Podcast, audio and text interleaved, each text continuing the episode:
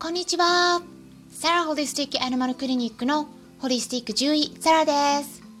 本ラジオ番組ではペットの一般的な健康に関するお話だけでなくホリスティックケアや地球環境そして私が日頃感じていることや気づきなども含めて様々な内容でイギリスからお届けしておりますさてですねいよいよ来週初めの次の日曜日になる11月29日はヒマラヤ祭りですね。はい、はい。ですね。で、私の方では、ラジオの媒体、ヒマラヤとスタンレー FM、そしてラジオトークの3つをメインにしていて、で、そちらからそれぞれね、配信しているところなんですけれども、ヒマラヤとかスタンド FM の方ではそれぞれのパーソナリティの方々と交流をさせてもらっているところなんですね。うん、でそれぞれね特徴があって皆さんで集まってフェスを開催したりコラボライブをしたりっていったことでね活動を広げています。で先月の末にはひ、まえーと、とハロウィンということでスタハロの2020のイベントにも私もね参加させてもらってでライブを行ったんですね、うん、ペットとか動物たちの気持ちについてそして動物福祉のことなどについてお話しさせてもらったところです、うん、そこに参加してくださった方々本当にありがとうございました。それでですね今回はそのまた別のイベントということでヒマラヤ祭りがあります。はい。そうなんです。それでちょっとしつこいって思われたかもしれないですけどすいません。あのですね今回のヒマラヤ祭りのテーマですね。まだ知らされていないところなんですが11月29日がヒマラヤ祭りなんですけどもね。それまでの間にバトンリレーを行うということでこう回ってきてるんですね。で私のところにもねバトンが回ってきたんです。でどういうふうにやってるかっていうとそれぞれね、うん、テーマを他の人にね回していくっていうことなんです。うん、で、えー、まあねいろいろお題がこう回ってきてるということなんですけれども今回、えー、バトンをくださった方をご紹介しますと中国人のタンシンさんという方です。はい。でねあのラジオの番組名はゆるゆるに日本で生きていくラジオとなります。皆さんね、うん、ヒマラヤの、うん、携帯電話のこうアプリのところを検索していただいて、えー、ぜひねアプリから聞いていただくといいと思うんですね。そしたら他の方のラジオ番組も結構簡単に見つけることができるようになります。うん、で本当にね私もいろんな方々のを聞いてるんですけどもうすっごくね面白いんですよ皆さん。やっぱ私たちではね経験してないようなことを皆さんされてるんですよね。でそういう方々のお話をね無料で聞けるってね本当にすごい時代になったなっていうのを日々実感してるところなんですね。なのでぜひですね私のところだけにとどまらず他の方もね聞いていただくといいと思うんですね。でこの方の場合はですね日本人と国際結婚されてる中国人ででね私も国際結婚してるんで、うん、母国を離れてイギリスに暮らしてたりするもんですからやっぱね個人的にもすごく親近感が湧いてでよくねラジオ番組の方にもコメントさせてもらったりしているところなんですけれども配信の内容も結構中国に関わるものが多いんですね。うん、で中国っていうのはもうこれからの時代本当に世界に与える影響力っていうのがどんどん大きくなっている国ですので是非ねあの注目だと思います今後。であとそれだけではなくてね簡単な中国語も時々教えてくださったりもするので本当に面白い内容ですよ。興味のある方は是非聞いてみるといいと思います。そしてね今回いただいたお題っていうのは我が家の人気料理です。はい。うちはですね、主人がアジア系イギリス人なんですね。まあ、知ってる方もね、いらっしゃると思います セミナーにいらしていただいてる方はね、直接会ったこともね、見たこともある方もいらっしゃると思うんですけど、あの、具体的には、うん、主人の血筋はね、あの、完全なイギリス人ではなくて、うん、タイの隣の国であるミャンマーの血筋なんですね。でなんですけども小さい頃本当に小さい時にイギリスにこう移って住んでいてもう小学校から大学まで全て、うん、イギリスの学校を卒業してイギリス人に囲まれて暮らしてたんで、えっと、一応3カ国語話せるんですけども母国語がもうこれはミャンマー語じゃなくて英語なんですね。うん、ミャンマー語はね読み書きできないんです。うん、で話すのも片言でしかわからないって言ってるんですね。で英語が一番できる母国語になっているっていう感じです。うん、なのでね私は日本人ですしそうするとねこう我が家は多国籍な料理なんですね。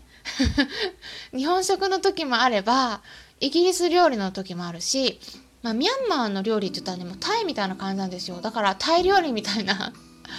そんな感じなんですね。で、まあ、人気料理が何かって言ったらまあやっぱねうん結構イギリス人も、うん、カレーが結構好きなんですね。うん、なんで、まあ、ちょっとね日本とは違った感じのタイとかインド系のカレーになりますね。でこう私にはねあの何人かインド人とかパキスタン人の友達がいるんですけどもあの彼らってね毎日カレー食べたがるんですよね。なんか初め聞いた時にすごいびっくりしたんですけど あのでもね全然飽きないらしいんですよ。毎日カレーもそれかビリヤニとかなんかねそういうインド料理食べたいそういうのカレー系の味がすごい好きっていう感じでね食べるんですけど主人もねちょっとそういう感じでうん。でまあインド人ほどじゃないんですけどやっぱカレーがすごい好きなんですね。うん、で,、えーと、で特にやっぱタイのカレーって結構辛くないですか、うん、なんで、まあ、辛めのが好きなんですよねでもねなんかよくわかんないんですけど 最近ね私も主人もね辛いの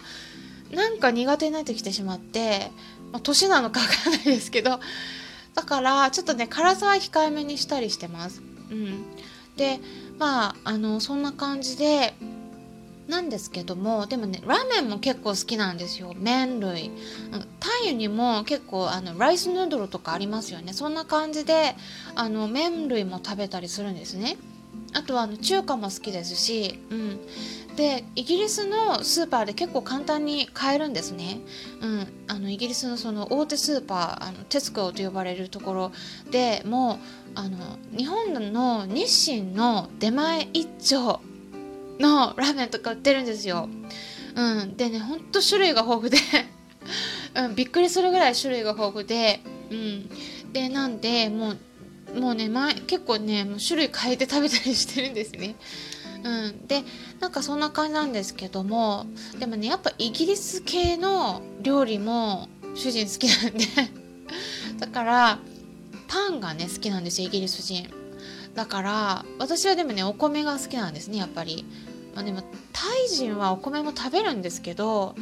でもねやっぱ主人はパンの方が好きみたいなんですねだからあの肉料理とか魚料理とか作った時に私は米で食べて主人はパンで食べるっていう感じにしてってちょっとね分けたり作り分けたりして食べたりしてます。うん、あとはあのラーメンとかも途中まで同じように調理してで最後の麺に具を混ぜる段階のところで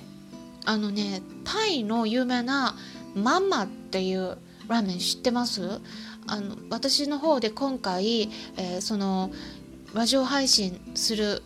表紙の写真のところに載せたお写真のものなんですけどそれもね結構よく食べてますね。で主人はそっちにしてで私は出前一丁な麺とスープを味付けにして食べたりしてます。うん、あとはね一蘭のラーメンとかは私たち2人とも好きなんであの日本に戻った時にドン・キホーテにえ麺とスープがセットになってるの売ってるんですね。な のでそれを買ってイギリスに持ち帰ってでそれを少しずつ食べたりあとはねうどんとかも食べたりしますね。うんまあ、そんな感じなんですけど結構野菜とかはねできるだけこういろんな種類をね入れて毎日食べるようにしたりとかあとスムーディーを作って飲んだりとかしていますね。そんな感じですね。うん。皆さんはどうですかね？うん。あのただね私としてはね個人的にお寿司がすごい好きなんで、うん、ちょっとねイギリスのお寿司はねちょっとドライなんですよね。うん。やっぱ鮮度が落ちてる感じなんで日本のお寿司が恋しい今日この頃です。今回は雑談っていう感じでプロ中国人のタンシンさんからのお題我が家の人気料理についてお話ししてきました。さてですね次にこのバトンを渡すお相手はいお伝えします。ラジオ名ショーのつまみ食いラジオのショーさんになります。でねつまみ食いって言っても食べ物をつまみ食いっていうよりも情報のつまみ食いっていう意味っていうことでねいろんな情報をね配信してくださっているんですね。でねなんとですね翔さんはまだ大学1年生っていうことなんですよ。にもかかわらずもうクラウドファンディングをすでに経験されているんですよ。すごくないですか？でね実際にクラウドファンディングをね成功させた経験をお持ちなんでで私から出すお題としてはクラウドファンディングを成功させるコツについてね経験に基づいたねお話が聞けると思いますのでお伺いしたいなと思います。翔さんよろしくお願いします。今回も最後まで聞いていただきありがとうございました。あとですね明日ライブ配信コラボを行いますのでぜひですねスタンデー FM に夜の6時から来ていただければと思います。ワンちゃんについてのお話もありますので興味のある方はぜひご参加ください。それではまたお会いしましょう。ホリスティック獣医サラでした。